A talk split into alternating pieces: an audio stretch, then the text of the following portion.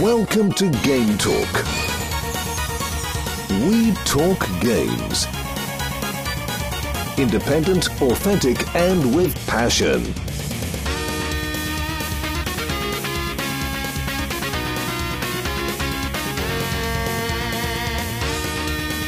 Here is your host, Joey.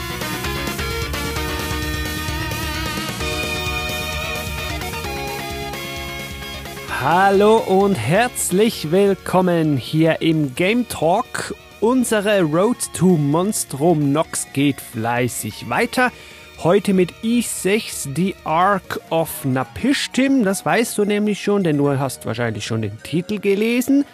Und wenn wir hier uns auf der Road to Monstrum Nox bewegen, dann muss ja immer mindestens eine Person vom Echokraut beziehungsweise vom ehemaligen, vielleicht wie auch immer, Echokraut hier anwesend sein und deshalb darf ich den Marc begrüßen. Hi. Hallo Joey.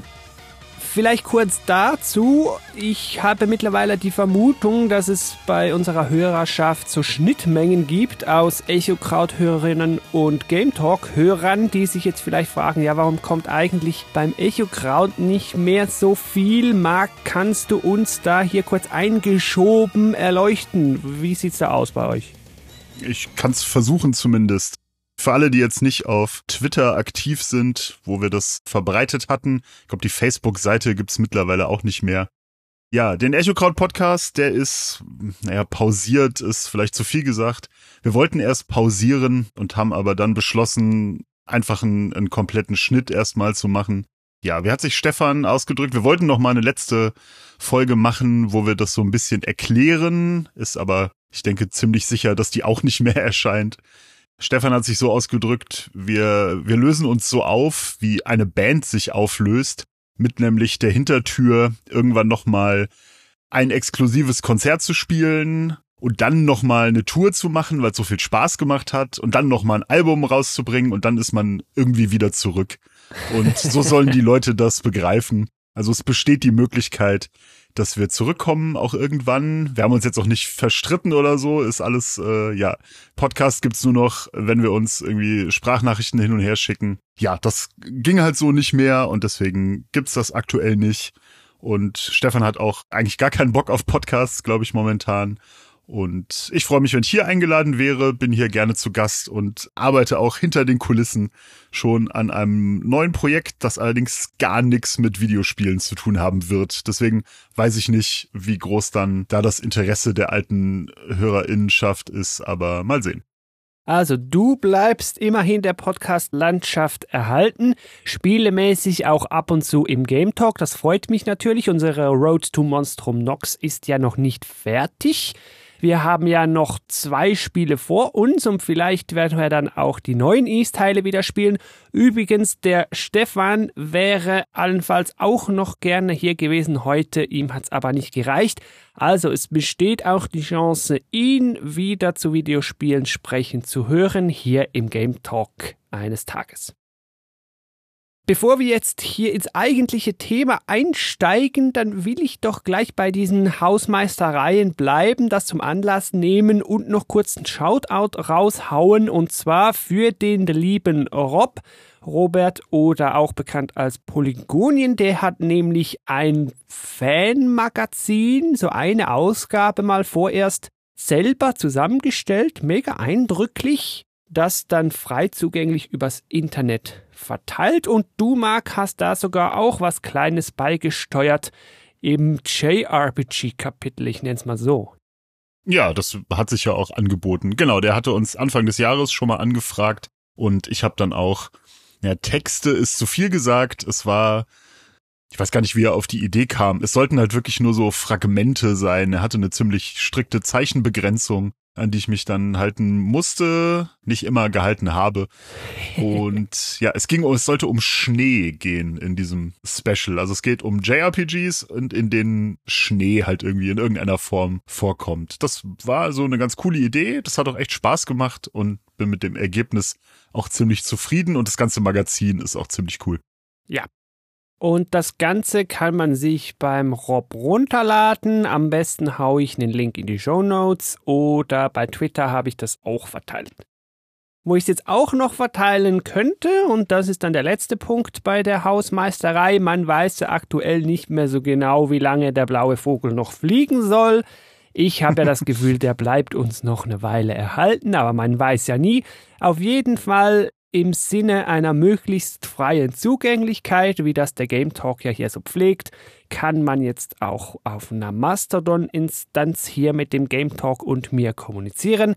Ganz einfach gametalk at podcasts.social. Das Ganze natürlich auch verlinkt bei Game Talk FM. So, jetzt, Marc, kommen wir mal zum eigentlichen Spiel, zu E6, The Ark of Napishtim. Das ist Spiel mit dem vielleicht besten Titel. Hier ein Titel, der sich sogar hm, mehr oder weniger durch einen Großteil des Spiels zieht, zumindest mal nicht im letzten Screen noch schnell äh, eingeführt wird, wie wir das ja auch schon hatten. Ja, ich finde das, ich, ich kann auch gar nicht sagen, warum ich dieses Wort so toll finde, aber ich, es sagt sich auch einfach so schön, Napishtim. Und ich weiß immer noch nicht, wie man das schreibt. Ja, das wirst du dann jetzt gleich wissen müssen, denn wenn du die Show Notes zu dieser Episode im Web nachlesen willst, dann musst du gametalk.fm slash is6, also römisch 6 VI, die Ark of Napishtim ansurfen. Wenn du dann aber merkst, nee Mist, ich weiß nicht, wie man es schreibt, dann ist einfach Klick in deiner Podcast-App unten in die Beschreibung und dann hast du auch schon alles Wichtige da. Jetzt Is-Spiele Thema Release, das kann ja mittel bis sehr kompliziert werden, ne? Wir haben ja am Ende unserer letzten Episode schon festgestellt, also das hier ist das erste Spiel mit dieser Engine, aber storychronologisch das letzte, das wir auf unserer Road to Monstrum Nox besprechen werden. Zeitlich kam das zuerst lustigerweise für Windows raus, 2003, aber natürlich nur in Japan. Heißt, ist schon ziemlich alt. Noch verwunderlicher, 2005 kam das dann für Mobile, natürlich auch in Japan. Keine Ahnung, wie ich mir das Spiel als Mobile Release 2005 vorstellen muss. Also wenn irgendwer da draußen eine Idee hat, wir haben ja hier treue Road to Monstrum Nox Hörer. Haut's uns bitte in die Comments, das wüsste ich gerne. 2005 kam das dann zum ersten Mal zu uns, das heißt nach Europa. Bei uns war es ein PlayStation 2 Spiel und dann, wie man es von den East-Teilen schon eher kennt, ein Jahr später 06 für die PSP. Dann, wie wir es mittlerweile uns auch gewohnt sind, ist lange gar nichts passiert und ja, jetzt auch schon wieder vor ein paar Jahren. 2015 kam die vorerst letzte, hm, in Klammern kommen wir gleich zu, PC-Version, also der Kreis, der schließt sich wieder. Das Spiel ist dann nämlich für Steam und auch bei GOG erhältlich und genau die Version, die haben wir beide Mark auch gespielt und ist heute wohl auch die empfehlenswerteste Version glaube ich, auch die einzige, an die man einfach so rankommt. Und wie üblich bei diesen alten Ease-Spielen für ein Apple und ein Ei auf GOG oder auch bei Steam im nächsten Sale dann zu bekommen. Jetzt habe ich aber noch was angerissen und zwar kam ich kurz ins Stocken, als ich gesagt habe, die neueste, modernste Version. Wer nämlich rumgoogeln will und wird, der wird plötzlich merken, Herr, warte, Sommer 2022, also gar noch nicht lange her, kam in Europa noch ein The Ark of Napishtim raus. Zum Beispiel für Mobile, aber auch, meine ich, für den PC. Hat mich sehr verwundert, sieht sehr hübsch aus, wenn man sich da Screenshots zusammen googelt. Jetzt, Marc, du hast das sogar gespielt. Jetzt musst du uns hier noch kurz helfen da hat mal die Werbung des Algorithmus funktioniert, weil ich bin auf allen Social Medias mit Werbung dafür zu bombardiert worden und das hat mich natürlich angesprochen auch. Und ich habe mir das dann auch runtergeladen, als das rausgekommen ist. Und das ist ganz seltsam, weil als ich das äh, da erstmals reingespielt habe, hatte ich in der Pishtim noch nicht gespielt. Und ich habe dann da heute nochmal reingeschaut. Und es ist halt quasi das Ende von The Ark of Napishtims ist halt irgendwie der Anfang von diesem Spiel, das Tutorial, was ganz, ganz seltsam ist. Also man ist wirklich im letzten Dungeon und kämpft gegen einen der letzten Bosse und das passiert halt in den ersten 30 Sekunden. Okay. Und man hat so einen Character Creator und kann auch eine Klasse auswählen. Und dann ist man mit Adel zusammen unterwegs und der spricht mit einem. Also der hat Sprachausgabe, was ja schon mal völlige Blasphemie einfach ist. Ja. Und danach wacht man irgendwie auf, wie aus einem Traum. Und dann ist man in dem ersten Dorf aus Ark offener Pischtim und dann scheint es so ein bisschen der Story, die wir jetzt auch gespielt haben, so zu folgen. Was ein ganz, ganz seltsames Konzept ist, finde ich. Ja, wie, wie all so Mobile-Action-Rollenspiele hat es halt so ein virtuelles Gamepad quasi, Oh. wo du halt mit den Fingern dir so völlig im Weg bist und es spielt sich natürlich einfach total scheiße und ja, schön aussehen tut's. Das muss man sagen. Es lief auf meinem Handy auch gut und hat Sprachausgabe und tolle Charakterporträts. Der Look ist toll. Aber ja, ich finde, ohne Gamepad kann man sowas halt eigentlich einfach nicht spielen. Und dann weiß ich nicht so ganz, für wen oder für was das gedacht ist. Und ja, Also könnte man das noch als Remake bezeichnen oder ist es zu weit weg? Also nur schon, weil man ja offenbar nicht Adel spielt, den Protagonisten der allermeisten East Games, muss es ja irgendwie was anders sein. Und du hast auch gesagt, Klassen. Also das klingt ja für mich jetzt eher schon in die Richtung mh, westlicheres RPG oder MMO. es sieht aus wie ein MMO, weil du halt auch so tausend Anzeigen hast und unten ist so ein Chatfenster und Also spielt man das mit anderen? Habe ich jetzt nicht festge... Ich habe es zehn Minuten oder so vielleicht gespielt. Ich habe jetzt nicht die Gelegenheit gehabt, da mit irgendjemandem zu interagieren. Aber das UI sieht aus wie von einem MMO auf jeden Fall. Aber wie gesagt, ich, es scheint jetzt nach diesem seltsamen Einstieg hat es in den ersten Minuten jetzt schon irgendwie der Story hier gefolgt, zu der wir gleich kommen. Hm. Da sind auch die beiden Mädchen und dann kommt das mit dem Spiegel und ja, und außer dass du halt Adel ist halt da und du bist mit ihm zusammen unterwegs, wie in so einer Party quasi. Es ist sehr seltsam. Okay. Ja, weil ich meinte, das soll so Online-Handy-MMO sein. Ja, So einmal komplett mit allem Graus, also eben auf Mobile und dann Free-to-Play und mit Microtransactions und so. ja, ich habe gesehen, dass es mehrere Währungen gibt, die man dann natürlich für echt Geld kaufen kann. Mhm. Zum Beispiel hier das, äh, wie wird's eigentlich ausgesprochen? Emelas? Keine Ahnung. Also Ja, das kann man irgend so. kaufen. Okay. Das kannst du halt einfach kaufen mit echt Mhm. Geld. Oh je. Also, werde ich auch verlinken in den Show Notes, aber vorerst mal Warnung bis keine Empfehlung, weil wahrscheinlich wird man für den Betrag der ersten Ingame Echtgeldtransaktion schon bei GOG im Sale das ganze Spiel, das wir eigentlich besprechen wollen, kaufen können. Ja, und genau da will ich wieder einhängen, also Schritt zurück, nicht Mobile Free-to-Play, Online vielleicht MMO Napishtim, sondern 2015 Steam GOG PC i6, The Ark of Napishtim. Ja, Marc, worum geht's da? Lass mich raten. Schritt 1 natürlich, Adolf fällt ins Wasser und wird irgendwo an Land gespült. Das ist exakt das, was passiert, natürlich. er fällt man, äh, von einem Piratenschiff und fällt in irgendwie so einen Strudel rein und wie man später dann erfährt und ja, wird dann an einem Strand angespült und wird da gefunden von, ist es nur die Kleine oder sind es beide? Also er wird von Mädchen gefunden, die so Elfenohren haben, die sehr verdächtig wie Figuren aussehen, die man aus älteren Is-Spielen kennt. Ja, ja, ja. Vielleicht darf man hier auch gerade einfügen, das haben wir im letzten Ease Game Talk vielleicht verwirrend oder sogar falsch gesagt. Auf jeden Fall jetzt vor Ease 6 spielt Ease 8 Lacrimosa auf Dala, das sehr gute Ease 8, das wir auch schon besprochen haben, lustigerweise als erstes Ease-Spiel hier im Game Talk. Und am Ende von Ease 8 offensichtlich ist Adol dann wieder mit einem Schiff unterwegs, wie so oft.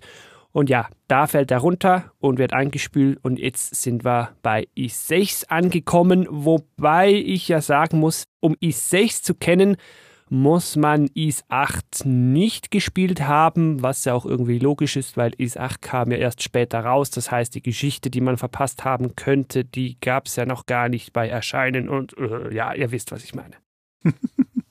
also jetzt sind wir da in einem Dorf auf einer Insel. Und jetzt muss ja schon sehr bald irgendwie so ein mysteriöses Halbböses eingefügt werden hier in die Geschichte, weil So viel darf man verraten. Als Adler muss man ja praktisch immer dann noch irgendwie die Welt oder mindestens da die Ortschaft retten. Ja, wobei das Spiel sich mit dem Einführen eines wirklichen Bösewichtes oder so ja echt sehr lange Zeit lässt. Mhm. Erstmal sucht man ja nur die Teile von diesem Spiegel und hat sonst so gar keine Agenda, außer dass man denen halt helfen will. Also was man relativ früh weiß, ist, dass es da draußen in der See so einen Strudel gibt, einen komischen Vortex heißt der dann auch passend. Und der soll offenbar diese Insel oder diese Inselgruppe, ich glaube, so muss man es besser sagen, von der Außenwelt abschneiden. Und es schwingt schon so ein bisschen durch, dass es dann vielleicht besser wäre, wenn dieser Vortexstrudel mal wieder weggehen würde, weil wir wahrscheinlich sonst nicht von der Insel runterkommen und so abgeschnitten sein ist ja irgendwie auch doof und es wird etwas etabliert, dass mit dem noch irgendwie direkt oder indirekt was los sein muss. Also, spoilerfrei, um es zusammenzufassen, wir sind auf der Insel und müssen dann also diesen Elfenmenschen helfen mit ihren Spiegeln und gleichzeitig auch noch dieses Rätsel um diesen Vortex lösen. Ich glaube, das wäre so der spoilerfreie Aufhänger, bei dem wir es hier noch belassen könnten. Oder Marc, habe ich hier gerade noch was vergessen? Nö, eigentlich nicht. Außer, dass diese Räder heißen die, gell? Diese Wesen mit den mit den Elfenohren und den Schwänzen. Genau, die sind den Menschen erstmal nicht so freundlich äh, gestimmt. Also wenn man da durchs Dorf läuft, dann lassen die das Adel auch spüren. Die haben halt Angst vor den Menschen und die sagen aber auch schon, dass es irgendwo auf der Insel gibt's noch andere Menschen, die da angespült wurden und man soll doch mal bitte das Dorf hier verlassen und zu denen rübergehen und die in Ruhe lassen. Natürlich, wir haben das Spiel ja beide durchgespielt werden wir dann schon noch ein bisschen erzählen, wie es weitergeht und dann die Story nicht erzählen, aber besprechen. Das dann aber später in einem Spoiler-Kapitel am Ende dieses Podcasts. Natürlich hat diese Podcast-Episode wie immer Kapitelmarken. Du kannst hier also auch, wenn du eine schlaue Podcast-App hast, hier wie du möchtest durch den Cast springen und dir die einzelnen Kapitel anhören, wie du Lust hast. Dann würde ich nach dem Aufhänger jetzt mal ins Gameplay gehen. So im Grunde kennen wir das ja schon. Release chronologisch wäre da jetzt vieles neu, weil wie gesagt erstes Spiel mit der Engine, aber weil Story chronologisch verkehrt ist und wir schon Spiele mit der Engine beschrieben haben, ist das Gameplay wohl vertrauten Hörern jetzt auch schon bekannt, oder? Ja, aber da wir ja jetzt dann bei diesem Teil sind, muss man ja eigentlich mal sagen, wenn man von IS 5 kommt, ist der Sprung zu IS 6, der ist ja gigantisch. Oh ja, ja, richtig, ja. Das ist ja ein wahnsinniger Schritt nach vorne, wobei wir jetzt die älteren und auch die PlayStation 2 oder die Mobile-Version nicht kennen. Aber wenn man das jetzt mit dieser PC-Version vergleicht, das ist ja, das ist ja Wahnsinn. Du hast natürlich völlig recht. Also, wenn wir von fünf, wir erinnern uns, Kefin gibt's auch eine Game Talk-Episode dazu kommen. Also 2D, Pixel, SNES-mäßig und jetzt hier schön 3D, relativ hübsche Grafik, ne? PC, dann später PS2. Das sind schon Welten und natürlich ist von daher gesehen auch mal das ganze Gameplay auf den Kopf gestellt. Ja, also daher, vielleicht hast du recht, sollten wir hier doch noch ein paar Punkte rausgreifen. Es ist halt einfach toll, wie schön das auch einfach heute noch aussieht. Ja. Ich finde, wenn das jetzt, klar, die Version, die wir jetzt gespielt haben, die ist halt natürlich dann auch hoch aufgelöst, aber viel mehr brauchen diese alten Sachen auch oft nicht. Mhm. Viele PlayStation 2 Spiele, die ja sowieso schon dann stilistisch so toll waren und wenn man die dann hochauflösend hat, dann sieht das auch heute noch ziemlich gut aus. Und ich fand den Stil auch total toll. Ich habe ja Felgana, das dieselbe Engine hat, auf der Vita, also die PSP-Version gespielt. Und die sieht natürlich deutlich schlechter aus. Deswegen war das für mich jetzt das. Ah, wobei die Origins hat auch dieselbe Engine. Das habe ich auf der PS4 gespielt. Das äh, sieht dann natürlich auch sehr gut aus. Aber ich fand ja. Napishtim hier irgendwie am, am hübschesten von den dreien. Ich glaube, Origin war das letzte, das noch mit der Engine kam. Ja, ich glaube auch. Das modernste. Nee, also du hast wirklich recht, der Stil altert auch gut, was man dann vielleicht übers nächste Is nicht mehr sagen kann, aber das will ich jetzt noch offen lassen. Wirklich heute noch schön, also mit so einem 2022 Nintendo Switch Pokémon kann das also noch längstens mithalten. Ne? Locker. Also, aber was kann man da machen für die, die jetzt vielleicht zum ersten Mal hier reinhören oder so? Grundsätzlich mit dem Stick rumlaufen. Hier, ich empfehle wie immer, spiel's mit dem Controller, nicht mit Maus und Tastatur. Dann könnt ihr mit einer Taste springen und mit der anderen schlagen. Das heißt, alles Echtzeitkampfsystem. Und damit hätten wir eigentlich schon das meiste des Gameplays verraten. Das float dann ganz gut. Ich renn draußen umher und hau auf Gegner ein.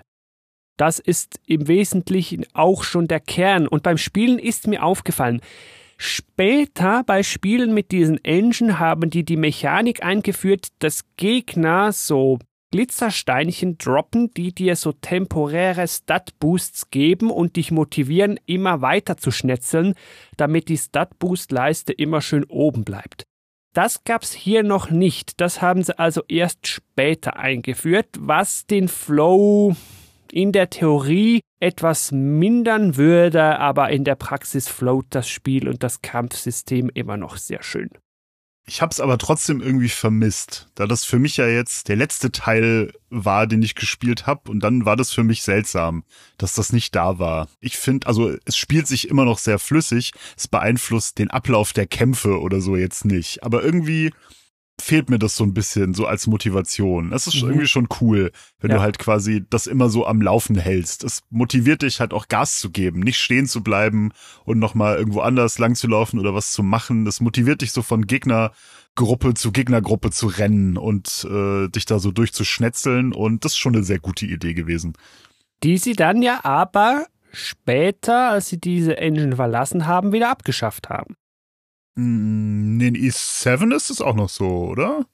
Ich Erinnere ich mich nicht. da jetzt falsch? Ich meine gerade nicht, bin da aber noch nicht so weit. Das werden wir dann uns aufschreiben für den E7-Cast auf jeden Fall. Aber hier zurück zu 6, was man ja fast immer bei einem E-Spiel auch hat, ist irgendeine Form von Magieelement. Spezialfähigkeiten. Und das gibt's hier natürlich auch. Hier in der Form von drei verschiedenen Schwertern die man nach und nach anlockt und jedes dieser Schwerter hat einen, ich sag jetzt mal im weiteren Sinne Zaubermove, der sich auflädt und den man dann auch noch loslassen kann. Und das wär's dann eigentlich schon, was Magiesystem betrifft, wenn das diesen Namen überhaupt verdient hätte. Also sehr, sehr rudimentär und sehr simpel, was ich ja im Grunde eigentlich mag. Ja, wer sich daran erinnert, was wir in Kefin zum Magiesystem zu sagen Oh. hatten, der kann sicherlich verstehen, warum das hier einfach so viel besser funktioniert. Ja, Und ja. diese drei Schwerter haben auch so leicht unterschiedliche Angriffe, auch so wie in Kefin. Also es gibt ja auch eins von diesen Schwertern, das sticht so zu und das andere hat so einen schnellen Angriff und das dritte hat so einen stärkeren, langsameren Angriff. Und die Zauberskills sind dann auch so Blitz, der umherhopst und Wirbel und der dritte ist so Feuerstrahl. Dieser Kettenblitz ist so geil. Mhm. Ich fand zwar den Feuerstrahl sehr gut, der hat recht reingewamst. Ja, der ist für Bosse dann und für Gegnergruppen und so ist dieser, dieser Kettenblitz. Ja, damit hätten wir eigentlich schon gesagt, was man so machen kann, so grob. Ich möchte aber hier doch noch ein bisschen tiefer reingehen. Es gibt nämlich noch sowas wie, ja, wie nennt man das? Spezialskills, nee, einen speziellen Move, nämlich den berühmt-berüchtigten Dash-Jump, den kann man noch machen, Uah. der, glaube ich, im Spiel gar nie erwähnt wird, man ihn aber hier und da mal braucht. Durch eine komische Tastenkombination kann man weiter springen. Ja, Marc, das hat dir ganz viel Spaß gemacht, wenn ich jetzt hier in unserem Chat so zurückscroll zu dem Spiel. Ja, wenn ich mir angucke, was für Beschreibungen, Threads und YouTube-Videos mit Erklärungen, wie man den ausführt, gibt, dann hat er, glaube ich, vielen Leuten super viel Spaß gemacht. Ja. Das ist halt ein Move, den ich einfach nicht verstehe. Der ist wirklich, also was heißt schwierig? Es ist relativ leicht äh, zu sagen oder halt zu erklären, wie man den auslöst, aber das richtige Timing habe ich in all der Zeit nicht. Also es hat mal funktioniert und mal nicht. Ich habe das dann irgendwie hingekriegt. Und es gibt halt wirklich ein, zwei Stellen im Spiel, wo du den halt machen musst. Du musst den machen. Und wenn du es nicht hinkriegst, dann fällst du halt runter. Und dann läufst du halt zwei Minuten, bis du wieder an der Stelle bist und dann kannst du es wieder versuchen, solange bis du es halt schaffst. Und sonst geht's halt nicht weiter. Pech. Ist das wirklich an zwingenden Stellen oder haben Sie das reduziert auf Stellen, wo du so optionale Pfade gehen kannst, um irgendwo noch eine Truhe zu finden? Da bin ich mir jetzt nicht mehr ganz sicher. Also das gibt's auch noch. Also ich meine, dass es eine Stelle gab, wo ich den Sprung Vielleicht kann man ihn ohne schaffen. Ich habe dann aber einfach so lange den Dash Jump probiert, bis es geklappt hat, Okay. um darüber zu kommen. Also ich behaupte, dass es eine Stelle, meine ich, gibt, wo man den machen muss. Und der Rest ist mehr oder weniger optional. Aber wenn du die besten Items oder so haben willst, dann musst du den halt können. Für alle, die sich jetzt fragen, ja, was ist denn da dran zum Teufel schon so schwer? Man muss den, glaube ich, nicht mal anlocken oder so, den hat man ziemlich früh. Im Wesentlichen geht's darum, mit dem Stick oder hier dann vielleicht besser mit dem D-Pad in eine Richtung zu drücken, wo man dann springen will, also eigentlich zu laufen, anhalten, dann kurz in die Richtung drücken, dann anhalten, kurz warten und dann, glaube ich, A und B gleichzeitig drücken, dann macht er so einen weiten, angreifenden Sprung. Und das Timing ist das Schwierige dran. Man muss die richtige Zeit warten zwischen Stillstand und AB drücken. Und damit haben viele Mühe und das braucht Übung. Also ich lese mir hier gerade wieder so einen Guide durch, wie man diesen Dash Jump macht. Und es ist halt, ja, warum, warum ist das nötig? Ja, warum, warum muss das sein? Warum ist das so schwierig? Was haben sie sich dabei gedacht? Die gleiche Frage habe ich mir auch gestellt, als ich hier, und das gibt's ja in E-Spielen ab und an, wieder gemerkt und auch im Guide gelesen habe, ja, hier darfst du wieder grinden. Und so ist es tatsächlich. Es gibt hier Stellen, wenn man dem Guide folgen will, was ich für empfehlenswert halte und den Guide auch verlinken werde. Ja, dann muss man ab und zu mal grinden, entweder ein Level und oder noch so eine Parallelwährung, eben diese Emelas, mit denen man die Schwerter dann hochleveln kann dass das Spiel dann ein bisschen einfacher wird, wenn die stärker sind. So, man kauft nämlich sonst keine Schwerter, man hat einfach nur die als Angriffswaffen ja, da frage ich mich halt auch immer, warum. Ne? Das ist für mich immer so ein Game Design Problem, wenn man irgendwo grinden muss. Das finde ich jetzt nicht so schlimm. Ich mache das ja eigentlich ganz gerne und gerade in so älteren Ease-Spielen setze ich das fast schon voraus. Vor allem hier bei einer Pishtim, weil, das muss man vielleicht auch dazu sagen, das hat keinen Easy-Mode. Es gibt nur normal und schwer. Ja. Und freischalten kannst du noch schwerer. Ich glaube, Nightmare, das ist ja auch schon legendär für E-Spiele, ja. ja. Da kannst du keine Heil-Items benutzen, weil Warum solltest du das wollen? Ja. Oh, also ich muss ja zugeben, ich habe oft Heil-Items benutzt. Ah, das haben wir gar noch nicht gesagt. Hier haben wir noch Ach, ein stimmt. Spiel und vielleicht dann auch das letzte, und mit letzte meine ich jetzt Release-Chronologie, wo man noch einen Quick-Slot hat, den man mit Heil-Items befüllen kann, die man dann in Echtzeit im Kampf mit einem Tastendruck futtern kann und sich dann eben zum Beispiel heilt. Ich glaube, das gab's dann auch nicht mehr. Nee, ich glaube auch nicht. Und während des Bosskampfes kannst du die nicht wechseln. Mhm. Also sonst kannst du jederzeit ins Menü und kannst irgendein Item auf diesen Quick-Slot legen.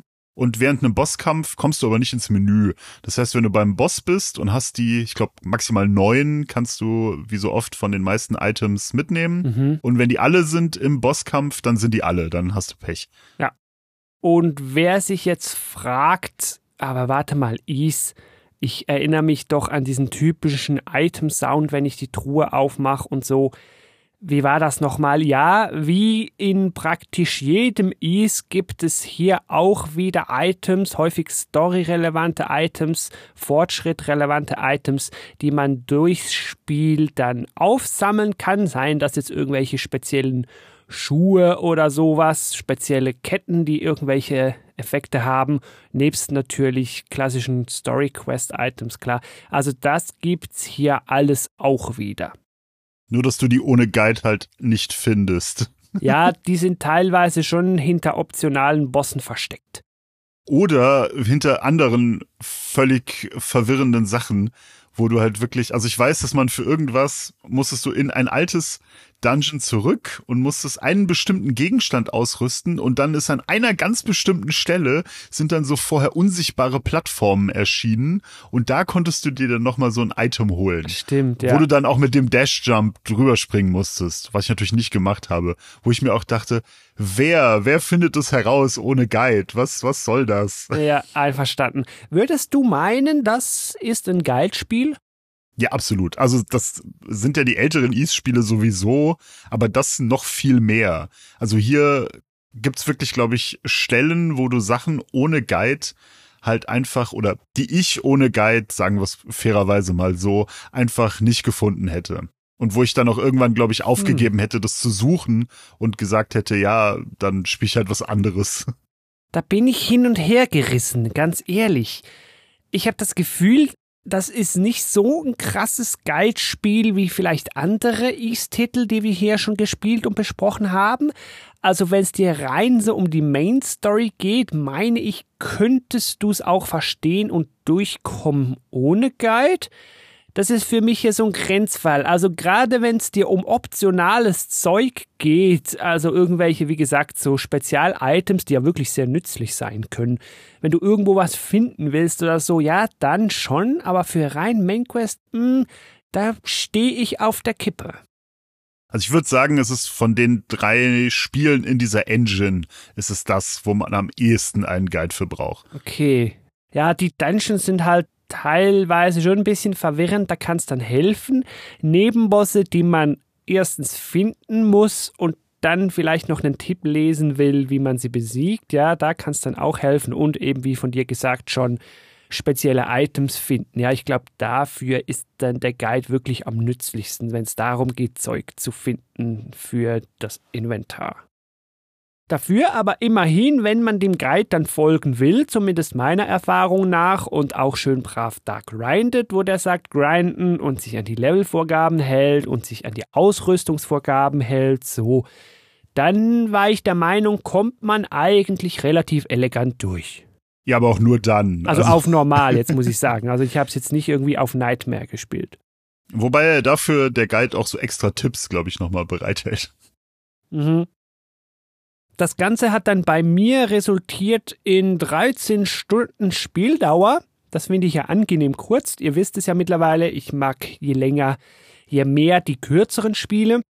In den 13 Stunden ist drin normal durchgespielt alle Bonus-Items, alles auf Max, alle Zusatzbosse außer einer, der einfach absurd schwer ist und nur für so Japano-Grinder oder keine Ahnung, wer daran Freude hat, ich nicht. Also fast Completion ist auf normal 13 Stunden. Ja, cool. Ich habe genau 14 Stunden und 8 Minuten gebraucht. Ich habe gerade nochmal nachgeguckt. Ich habe nicht alle Items, weil da einfach Sachen dabei waren, wo ich einfach gesagt habe, nee, das mache ich nicht. Aber ja, habe dann mit dem Guide auch alle Bosse gemacht, bis auf den von dir erwähnten Superboss, der irgendwie zehn Level stärker ist als der finale Boss. Und ja, nee. ja, Bock. also nur schon da dann hochgrinden, Nein, danke, weil das haben wir auch besprochen zwischenzeitlich. Wir beide vermuten ja da wieder so einen versteckten Soft-Level-Cap. Also irgendwann wird es dann plötzlich schwierig, mit Gegnern noch genügend XP zu bekommen, auch mit dem zugehörigen Item, das das steigert, um irgendwie da sinnvoll die Levelleiter hochzukommen. Also irgendeinmal kommt dann so die Schwelle, da haust du Gegner um und Gegner um, aber das Level geht einfach kaum noch hoch.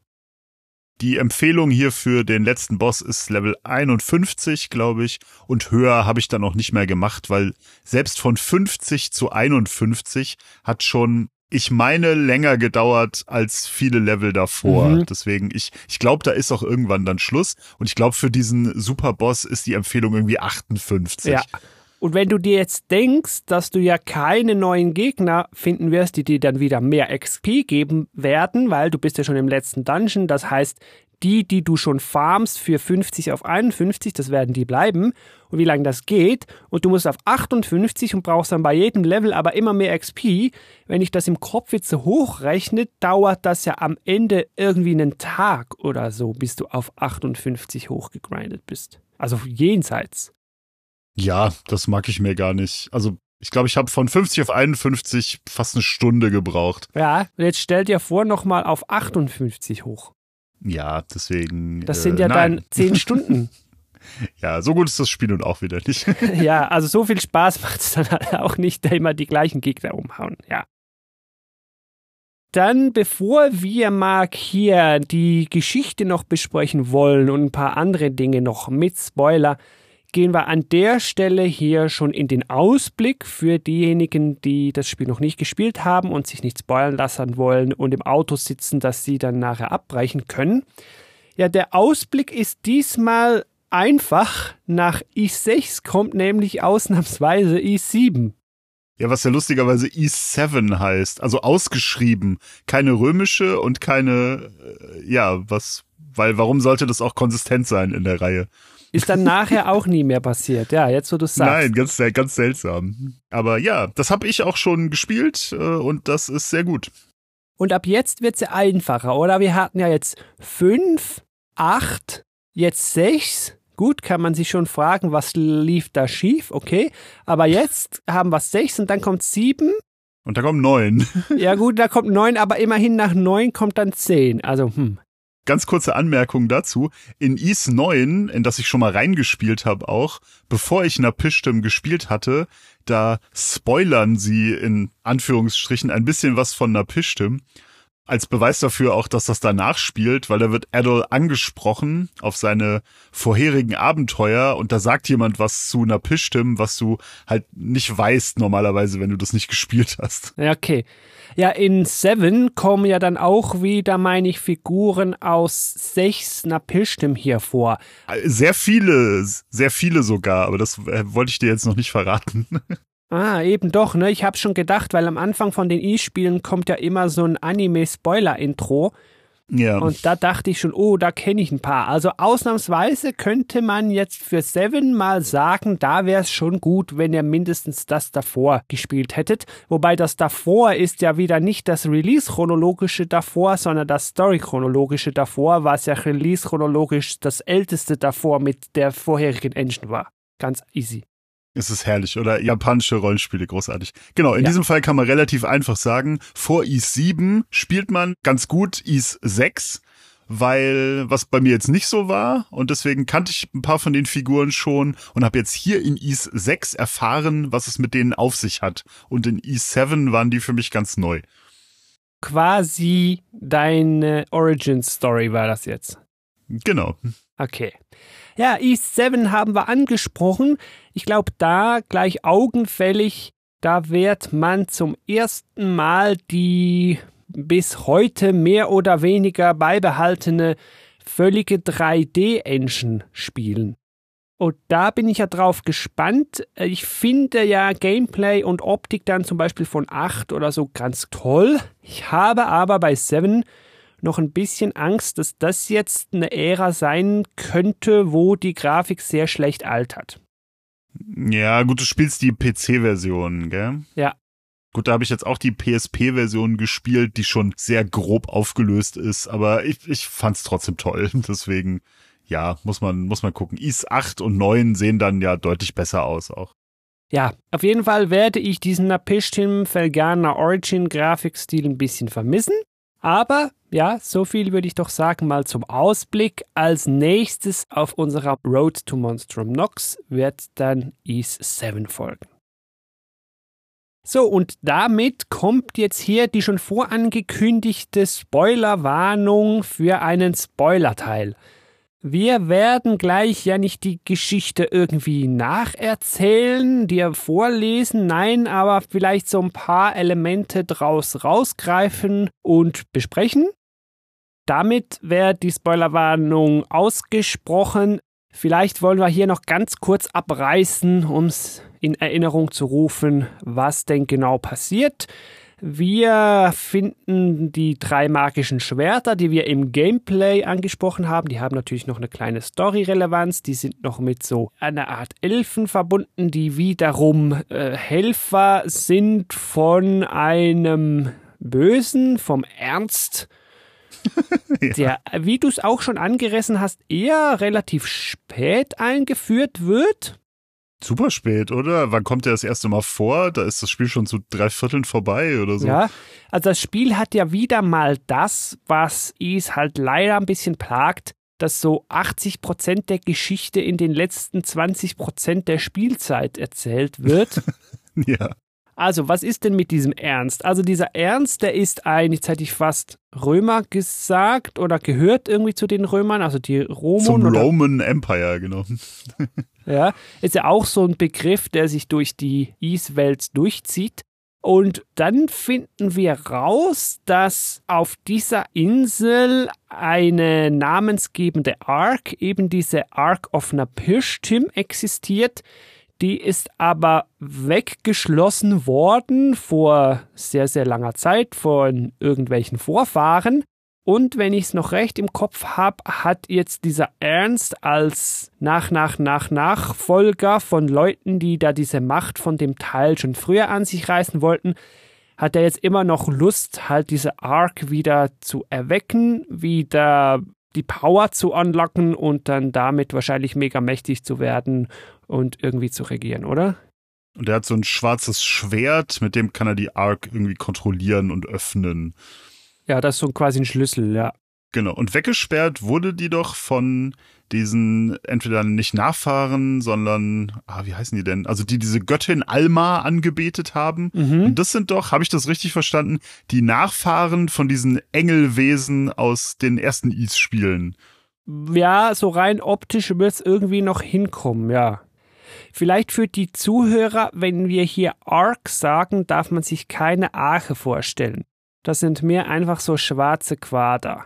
Also haben nichts mit einem Schiff zu tun die in einer sehr, sehr coolen Zwischensequenz so aus dem Meer und aus dem Boden dann so fahren. Ja. Das war echt ziemlich cool. Vor allem, weil die Ease-Spiele sowas ja eigentlich gar nicht haben. Oder fast alle Neon Falcon-Spiele. Die haben immer so coole Anime-Intros mit geiler Musik und so und voll gut produziert und dann ist alles andere in der Inspielgrafik. Das ja. ganze Spiel über.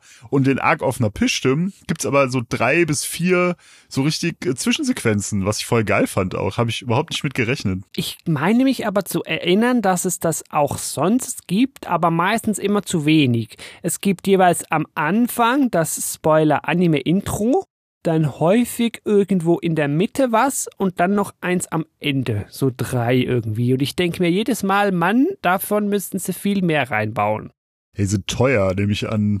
Ich bin mir hm. relativ sicher, dass man Neon Falcon ist jetzt nicht das größte Studio, sehr traditionsreich, aber die haben nicht so viel Manpower und ich glaube auch nicht so viel Kohle und ja. ich glaube, dass das daran scheitert. Das denke ich mir bei hier den letzten äh, Trails-Spielen, bei allen Cold Steel-Spielen und so. Die haben immer so ein geiles Intro und dann, das war's dann halt.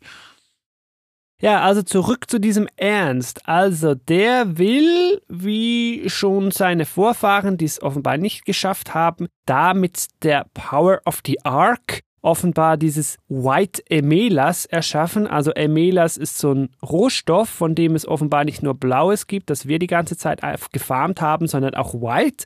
Und damit gibt es dann irgendwie die Power der Götter. Okay, nice. Und das war's quasi dann schon irgendwie, soll heißen, hier irgendwie speziell, Marc, wir haben ja eigentlich keinen Plot-Twistern mehr. Wir haben wie keinen Bösen hinter dem Bösen oder sowas oder irgendwie seine krass überdämonische Verwandlung oder irgend so, wie wir es ja uns oft gewohnt sind aus E-Spielen oder anderen JRPGs. Darauf wurde hier irgendwie verzichtet. Naja, zumindest hat der Kampf gegen Ernst hat zwei Formen und die wachsen so Flügel. aber sonst. Ja, das war's dann aber auch, ne? Aber sonst war's das, genau. Und ansonsten ist er halt so ein typischer JRPG-Bösewicht, die mit der Arc, also die Arc ist eigentlich eine Wetterkontrollmaschine. Mhm. Die macht natürlich auch diesen Vortex. Ja, das ist dann der Zusammenhang daraus, ja. Genau, und äh, wenn die Ark halt irgendwie dann so äh, außer Kontrolle gerät, oder ich glaube, er will mit der Ark, will er halt so Flutwellen und so Naturkatastrophen erschaffen und damit will er die Nachfahren von Alma halt von der Erde irgendwie fegen und Also ob er das weil er, will, er weiß ich nicht. Ich weiß nur, er will dann die Doch, Power aufsaugen in seinem Schwert und das geht dann in die Hose und weil dann alles irgendwie shit hit the fan und so, droht dann der Tsunami, ja. Und den muss man dann verhindern, indem man die Ark zerstört, nachdem man ihn plattgehauen hat.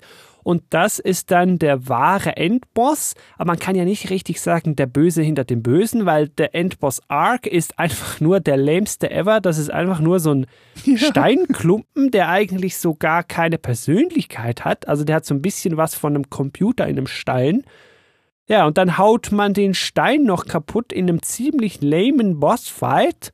Und dann geht die Ark kaputt und entsprechend wird so dann die Insel gerettet vor den Tsunamis drumrum und der Vortex ist dann weg und alles gut. Genau.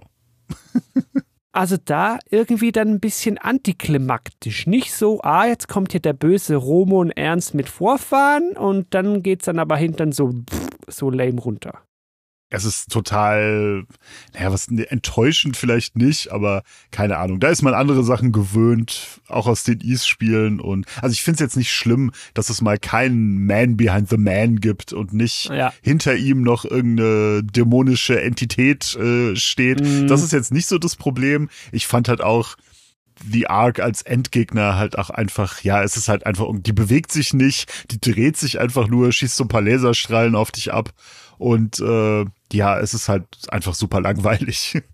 Ja, also hier wirklich atypisch, ne? Nicht mal eine böse Nonne oder so, was dann irgendwann am Ende noch offenbart wird, gar nichts. Sonst kreide ich den Spielen ja immer an, so ja, ihr werdet in den letzten zwei Minuten noch zu over the top. Positiv formuliert, das kann ich jetzt für einmal ich sechs nicht vorwerfen. Ja, irgendwie kann man es uns aber auch nicht recht machen. Also wenn ein Spiel das macht, dann sagen wir, ha, ja, ist ja alles so wie immer, ist ja langweilig. Und wenn das Spiel das aber nicht hat, dann ist uns das auch nicht genehm, ja, also schlimm. Ja. genau. Was lernen wir draus? Die müssten mal uns fragen, weil wir wüssten ja, wie man es besser macht. Ja, eh. Neon Falcom sollen sich, sollen sich bei mir melden und dann handeln wir da was aus. Ich hätte eine richtig coole, originelle Idee für so ein JRPG. Weißt du, sowas, wo man dann so farbige Kristalle einsammeln müsste und unterwegs trifft man so ein einfaches Mädchen, das geflohen ist. Und weißt du was? Plot Twist, das ist nachher die Tochter des Königs. Und die kann die halt sauber. Und es gibt eine Religion und die beten einen Gott an und der ist aber böse. Ja. Kommt dann später raus. Ach, wir wüssten halt schon, wie man mal so eine originelle Story hinbekäme. Ne? Natürlich. ja, Marc. Dann, was wollen wir hier so im Sonstiges immer noch mit Spoilerbefreiung den Leuten noch mitgeben? Natürlich, wie so oft, und das habt ihr jetzt vielleicht auch schon gehört, Musik relativ gut bis sehr nice, wie man das sich ja mittlerweile schon von diesem Falcom, JDK, wie auch immer, Musikteam schon gewöhnt ist. Ja, das ist halt dieser typische epische Power Metal und kommt schon gut, wobei da jetzt, also da war jetzt wenig dabei, wo ich mich so dran erinnern könnte im Nachhinein. Also es düdelt für den ihre Verhältnisse so ein bisschen vor sich hin. Für ein Videospiel-Soundtrack ist es aber trotzdem ziemlich cool. Was ich ja noch ganz cool fand, war so dieser Throwback mit der Szene mit dem Dogi, dass der noch kommt, haben wir ja noch gar nicht gesagt, weil es nicht so mega storyrelevant war jetzt hier für die ganze Geschichte.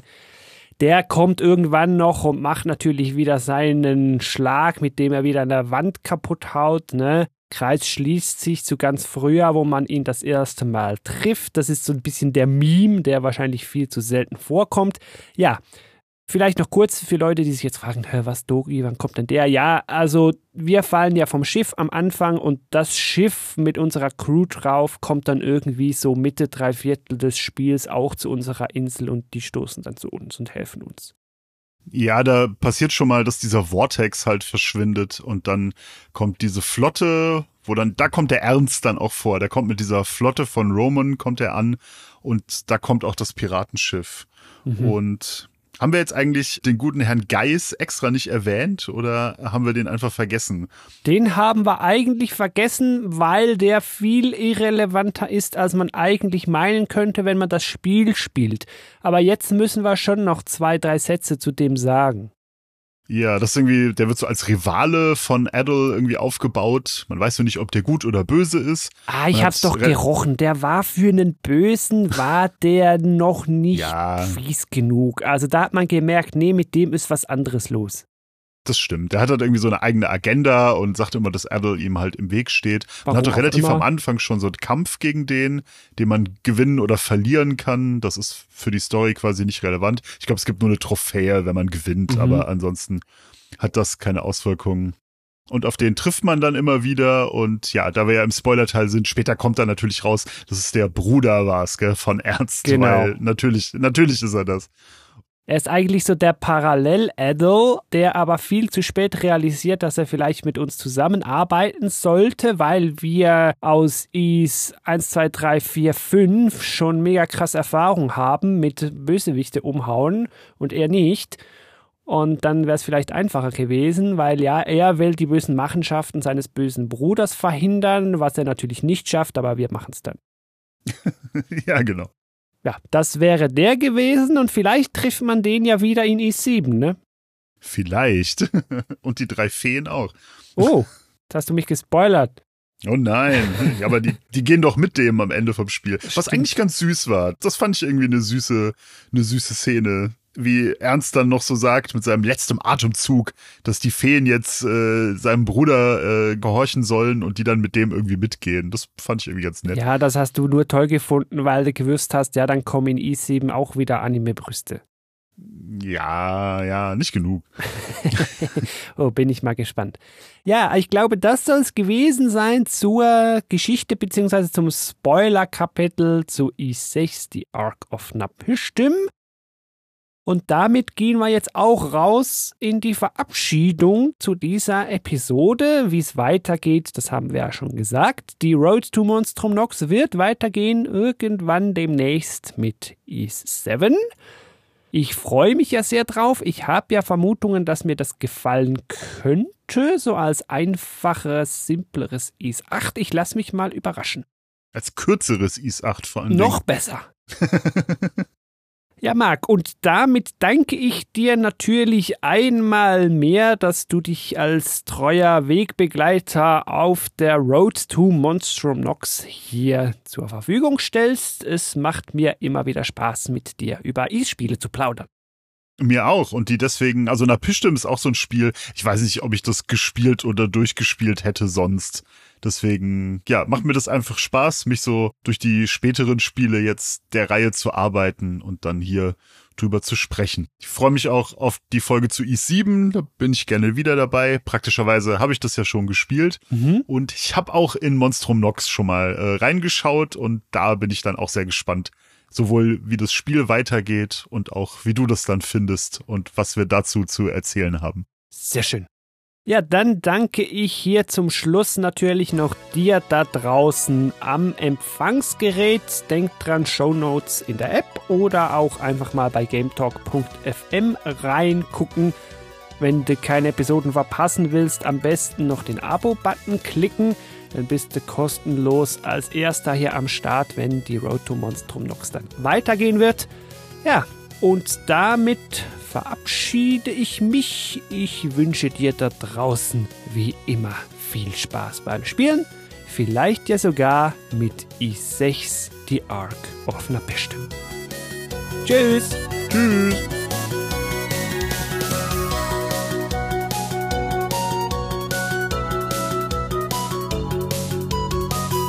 Thank you for listening to Game Talk.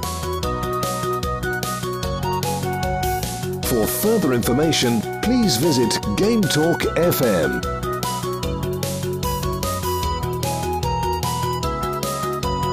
Till next time,